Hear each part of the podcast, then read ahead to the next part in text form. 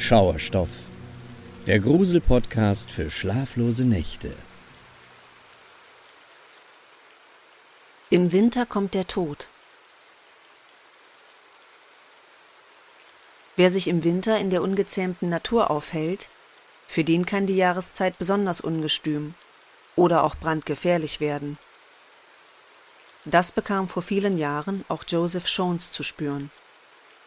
Der damals 55-Jährige plante eigentlich einen Wochenendausflug mit seiner Familie zum Plumas National Forest in Kalifornien und wollte sich vorab an einem außergewöhnlich kalten Februarabend ein Bild von der Wetterlage auf seinem Feriencottage machen. Womit er in dem Sunshine State Kalifornien überhaupt nicht gerechnet hatte, er wurde auf einem Schotterweg von einer Schneewehe überrascht und blieb dort mit seinem Wagen stecken. Und als er sich daran machte, sein Auto aus dem Schnee zu befreien, spürte er plötzlich einen stechenden Schmerz in der Herzgegend. Sofort stolperte er zurück in sein beheiztes Auto und legte sich hin. Er vermutete, einen Herzinfarkt zu erleiden. Die folgenden Stunden vergingen in absoluter Hilflosigkeit, bis er plötzlich leuchtende Scheinwerfer in der Dunkelheit in seinem Rückspiegel wahrnahm. Das war seine Chance. Shones quälte sich unter schrecklichen Schmerzen aus dem Wagen und ging in Richtung der Scheinwerfer, Sie gehörten offenbar zu einem Wagen, der in einiger Entfernung hinter den Silhouetten mehrerer Männer sowie einer Frau stand, die anscheinend ein Baby bei sich hatte. Der 55-Jährige nahm all seine Kraft zusammen und rief nach Hilfe. Als die Gruppe jedoch seine Anwesenheit registrierte, erlischten plötzlich die Scheinwerfer und die mysteriöse Truppe verschwand in Richtung des Waldes. Fassungslos über so viel mangelnde Zivilcourage schleppte Shones sich zurück zu seinem Wagen. Wenig später nahm er abermals Lichter wahr, die er dieses Mal jedoch als Lichtkegel von Taschenlampen deutete. Shones kurbelte die Windschutzscheibe herunter und rief erneut nach Hilfe. Wieder gingen alle Lichter aus und die Geräusche verstummten in der Dunkelheit. Noch immer konnte der Mann sein Auto nicht allein befreien, da er nach wie vor einen stechenden Schmerz in seiner Herzgegend spürte. Im Morgengrauen war er noch immer keinen Schritt weiter.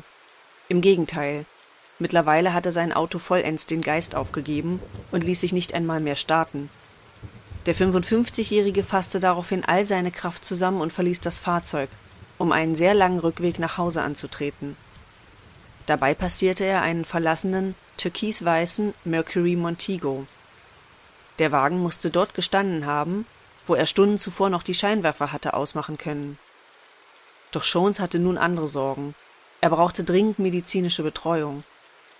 Irgendwie schaffte er es schließlich, ganze 13 Kilometer zu laufen, um endlich Hilfe zu bekommen.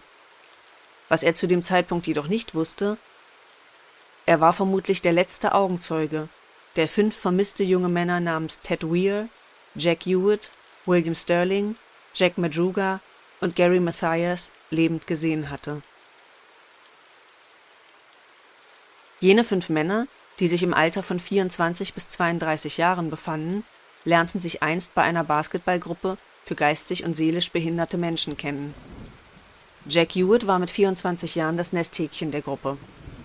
Aufgrund seines niedrigen IQs konnte er weder lesen noch schreiben oder auch nur ein Telefon bedienen. Ted Weir war wiederum der Älteste im Bunde und fiel ebenfalls durch einen sehr einfachen Verstand, aber herzensguten Charakter auf der 29-jährige Bill Sterling hatte immerhin etwas Berufserfahrung und als Tellerwäscher in einer nahegelegenen Air Force Base gearbeitet. Seine Mutter verbot ihm diese Tätigkeit jedoch irgendwann, als sie herausfand, dass seine Kameraden ihn immer betrunken gemacht und ihn anschließend bestohlen hatten.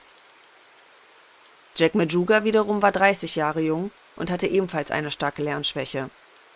Dennoch war er der einzige mit einem Führerschein und stolzer Besitzer eines türkisweißen 1969er Mercury Montego. Der letzte im Bunde war der 25-jährige Gary Mathias, der einzige in der Gruppe, der keine diagnostizierte Lernschwäche hatte. Jedoch war er bei seiner Zeit in der Armee immer wieder durch sein aggressives Verhalten aufgefallen. Später hatte man Schizophrenie bei ihm diagnostiziert. Seitdem er sich in Behandlung befand und regelmäßig Tabletten einnahm, war er jedoch nicht mehr auffällig geworden. Es ist kein Zufall, dass man diese fünf Männer rückblickend auch The Boys from Yuba City nannte. Denn auch, wenn sie laut ihren Ausweisen allesamt längst die Volljährigkeit erreicht hatten, In ihren Köpfen waren sie immer noch wie Kinder, großherzig, naiv und womöglich nicht imstande, fatale Risiken und Gefahren realistisch einzuschätzen. Die fünf jungen Männer hatten an einem verhängnisvollen Februarnachmittag geplant, gemeinsam in ein rund 75 Kilometer entferntes Örtchen namens Chico zu fahren. Dort wollten sie sich ein Basketballspiel live im Stadion anschauen. Madruga sammelte all seine Freunde mit seinem Montego ein und machte sich mit ihnen auf den Weg. Beim Austragungsort des Spiels wollten zahlreiche Zeugen die begeisterte Truppe sogar noch gesehen haben. Und auch danach gab es einen flüchtigen Augenzeugen. Auf dem Rückweg nach Hause zog es die Gruppe noch in einen kleinen Laden, in dem sie sich mit allerhand Snacks und Getränken eindeckten.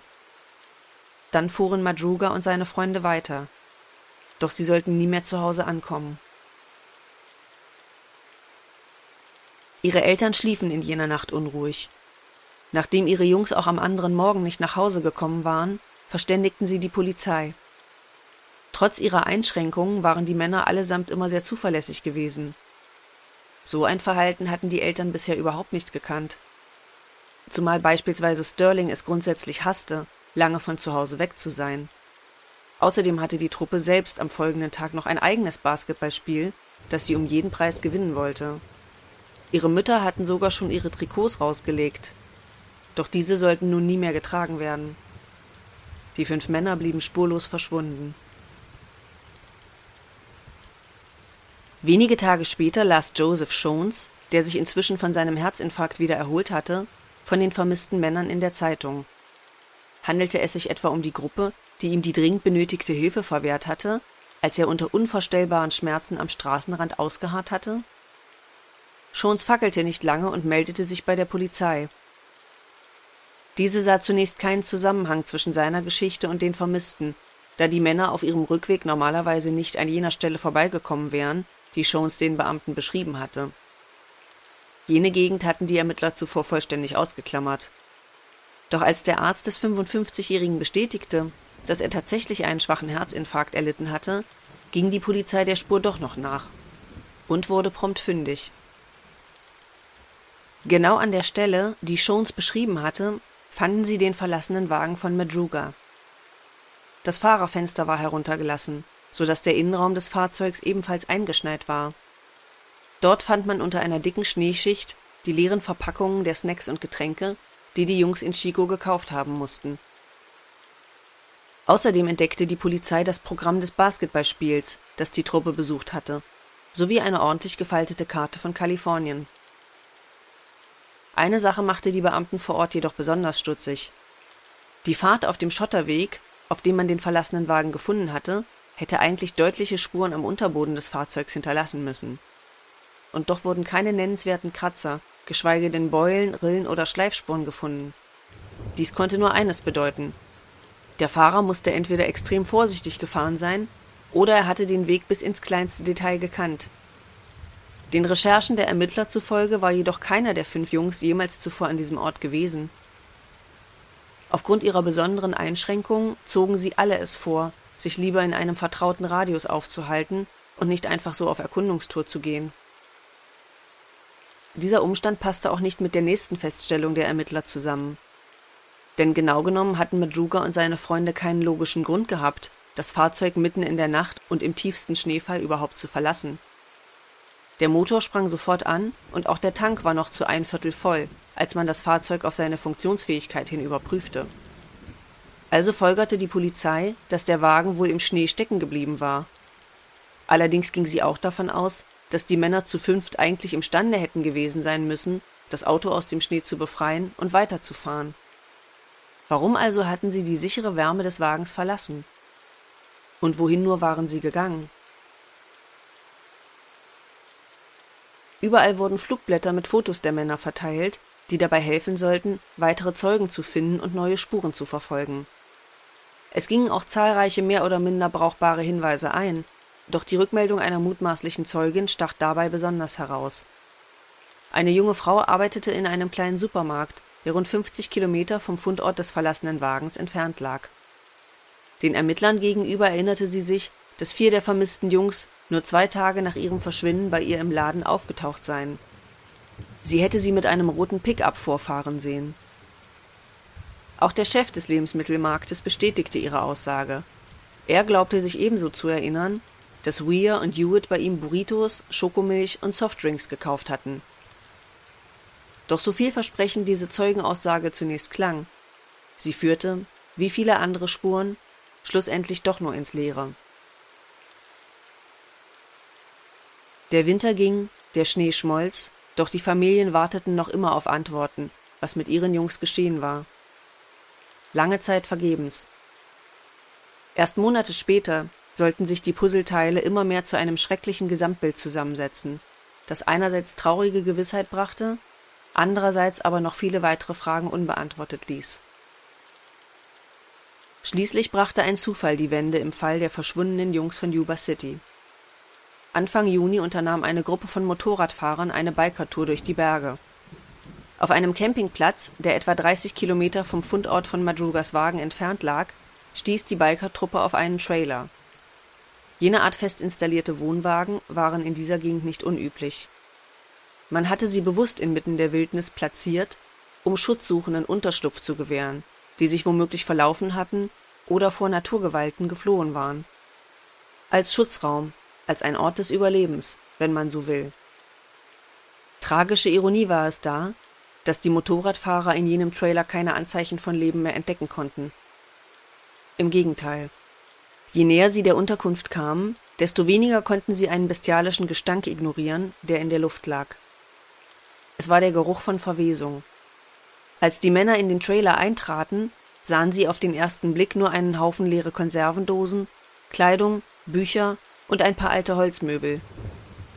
Doch auf einer einfachen Pritsche in der Ecke fanden sie schließlich die Ursache des unerträglichen Geruchs.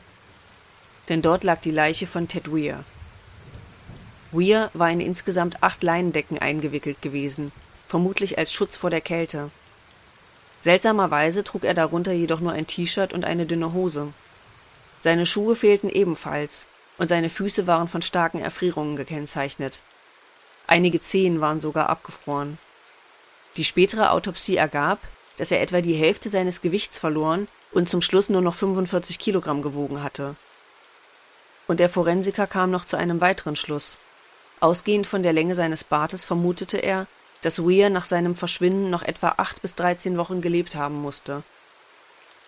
Als Todesursache wurde eine Kombination aus Verhungern und Unterkühlung festgestellt Im Trailer wurden auch persönliche Gegenstände von Weir gefunden, die er für gewöhnlich immer bei sich getragen hatte. Dazu gehörten seine Geldbörse, sein Nickelring mit einer Gravur seines Vornamens sowie seine goldene Halskette. Seine Schuhe blieben jedoch weiterhin unauffindbar. Allerdings fand die Polizei stattdessen die Turnschuhe eines anderen Mannes im Trailer. Und zwar jene von Gary Mathias. Wieder rätselten die Ermittler. Hatte Gary sich die Schuhe von Ted geliehen und war allein hinaus in die Kälte gegangen? Fieberhaft setzte man nun die Suche nach den anderen vier Jungs fort und erhielt bereits einen Tag später die bittere Erkenntnis, auch Jack Madruga und Bill Sterling waren tot. Die Leichen der beiden Männer hatte man etwa auf halber Strecke zwischen dem Trailer und dem Fundort des verlassenen Wagens gefunden. Oder vielmehr, was von ihnen übrig geblieben war. Beide Leichen waren bereits durch Wildtiere stark in Mitleidenschaft gezogen worden. Immerhin konnte noch festgestellt werden, dass Madruga und Sterling ebenfalls in erster Instanz an Unterkühlung gestorben waren. Die Hoffnung, dass zumindest Jack Hewitt und Gary Mathias überlebt hatten, ging aufgrund der jüngsten Entwicklungen mittlerweile gegen Null. Und nun schloss sich auch Jack Hewitts Vater den Suchtrupps an, obwohl ihm immer wieder davon abgeraten wurde er ertrug es nicht länger, tatenlos auf eine Nachricht warten zu müssen, die ihm den Boden unter den Füßen wegziehen würde. So kam es, dass er nur zwei Tage nach dem Fund von Madruga und Sterling, drei Kilometer nordöstlich des Trailers, die Jacke seines Sohnes fand. Und leider auch darin dessen Rückgrat.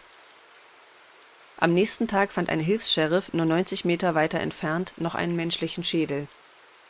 Anhand des Zahnabdrucks konnte nun zweifelsfrei verifiziert werden, dass es sich hierbei wirklich um den Schädel von Hewitt handelte. Er musste ähnlich wie seine Kameraden an Unterkühlung gestorben sein, bevor er den Wildtieren zum Opfer gefallen war. Die Ermittler gingen fest davon aus, dass man in Kürze auch noch Gary Mathias finden würde und feststellen musste, dass er ein ähnliches Schicksal erlitten hatte. Doch entgegen aller Befürchtungen und Vermutungen blieb Mathias bis zum heutigen Tage spurlos verschwunden. Noch heute gilt der Fall der Jungs von Yuba City als großes Mysterium, denn die Umstände ihres Verschwindens und ihres späteren tragischen Todes entbehren an mehreren Punkten jeder Logik. Wieso kamen die fünf Männer von ihrem Weg ab und verließen überhaupt ihr Fahrzeug? Warum verwehrten sie jemandem ihre Hilfe? Wer war die Frau mit Kind, die Shones noch gesehen haben will? Und was war mit dem Leichnam von Matthias? Oder war er womöglich doch der einzige Überlebende? Denn schon alleine der Umstand, dass die Todesursache bei allen Männern Unterkühlung lautete, warf Fragen auf. Konkret hätte niemand in dem Trailer verhungern oder gar erfrieren müssen. In unmittelbarer Nähe zu Weas Leichnam befanden sich ein Ofen, Papier, Brennholz, Streichhölzer und warme Forstkleidung. An der Außenseite des Trailers fand die Polizei sogar eine volle Gasflasche, die für das Beheizen des Innenraums gedacht war. Dennoch hatte niemand sie benutzt oder zumindest versucht, ein Feuer zu machen. Selbst die warme Kleidung vor Ort blieb komplett unberührt. Auch die Tatsache, dass Weir so stark abgemagert war, war für die Ermittler ein großes Rätsel.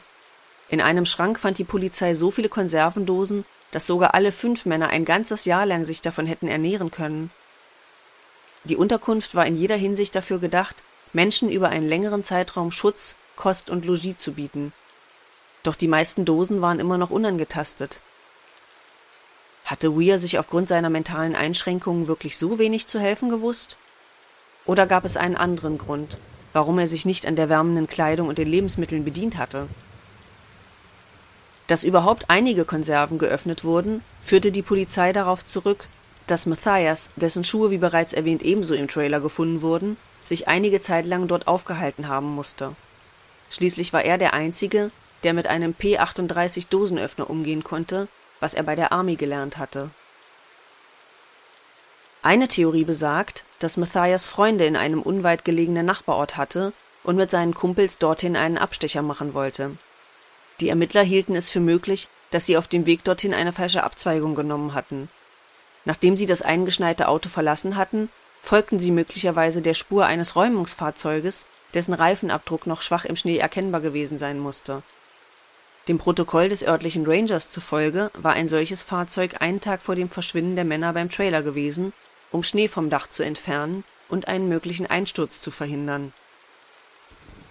Entsprechend dem Fundort der Leichen könnten Madruga und Sterling bereits auf dem Weg zum Trailer an Unterkühlung gestorben sein. Keiner von ihnen war für dieses Wetter gerüstet, denn sie alle trugen nur leichte Kleidung. Ihre drei Freunde Weir, Matthias und Hewitt erreichten vermutlich den Trailer aus Angst, wegen Diebstahls später belangt zu werden, trauten sie sich möglicherweise nicht, alle Hilfsmittel zu verwenden, die sie dort vorfanden. Nach dem Tod von Weir könnten die anderen beiden versucht haben, wieder zurück in die Zivilisation zu finden. Jedoch waren sie vermutlich ebenso an den harten Wetterbedingungen gescheitert. Es gibt allerdings auch einige Fakten, die nicht zu dieser Theorie passen. So war zumindest Matthias geistig zurechnungsfähig, trotz seiner psychischen Störung. Es erscheint ziemlich unwahrscheinlich, dass so jemand den Überlebenskampf einfach aufgegeben hätte, was vielleicht auch erklärt, warum ausgerechnet er weiterhin verschwunden bleibt. Demnach ist es auch nicht verwunderlich, dass vermehrt die These aufkam, Matthias hätte etwas mit dem Tod seiner Freunde zu tun gehabt. Belege oder gar Indizien hierfür konnten jedoch nie gefunden werden. Stattdessen erhärtete sich der Glaube daran, dass die Jungs mit dieser völlig unbekannten Situation vollkommen überfordert gewesen waren. Sie waren das erste Mal in ihrem Leben der Gnadenlosigkeit von Natur und Elementen ausgeliefert und wussten sich womöglich nicht besser zu helfen. Eine Aneinanderkettung von falschen Entscheidungen könnte ihr jeweiliges Schicksal, so traurig und sinnlos es auch war, besiegelt haben. Die Familien spekulierten derweil darüber, ob jemand ihre Söhne vielleicht dazu gebracht hatte, sich anders als gewohnt zu verhalten Womöglich hatten die fünf Freunde auch etwas beobachtet, das sie nicht hätten sehen dürfen, und waren von Unbekannten so in die Ecke getrieben und bedroht worden, dass sie flohen und den Weg zurück nach Hause nicht mehr wiederfanden. Nur eines ist nach all dieser Zeit immer noch sicher. Die Familien haben allesamt Grauenvolles durchgemacht. Die fünf jungen Männer brauchten aufgrund ihrer Beeinträchtigungen besonders viel Zuwendung, Verständnis und Unterstützung. Was auch immer geschehen war, sie waren mit einer Situation konfrontiert gewesen, die sie nicht alleine hatten lösen können. Man mag sich kaum vorstellen, welche Vorwürfe sich ihre Angehörigen bis zum heutigen Tag machen. Der einzige, der heute noch Antworten zum Verschwinden und Sterben seiner Freunde geben könnte, bleibt Gary Mathias, auch wenn es nahe liegt, dass er jene verhängnisvolle, eiskalte Februarnacht ebenfalls nicht überlebt hat. Mathias mag den schärfsten Verstand der Gruppe gehabt haben. Gleichzeitig war durch einen früheren Unfall jedoch sein Sehvermögen sehr stark eingeschränkt und er konnte wenn überhaupt nur mit einer sehr starken Brille etwas sehen. Sofern er diese verloren hatte, war er mindestens genauso aufgeschmissen wie seine treuen Begleiter. Was von der Geschichte der Jungs von Yuba City übrig bleibt, ist eine schmerzhafte Erinnerung an alle Eltern. Der Grad zwischen Unabhängigkeit und Nestschutz für unseren Nachwuchs ist extrem schmal. Denn unsere Kinder bleiben für immer unsere Kinder. Egal wie alt sie sind.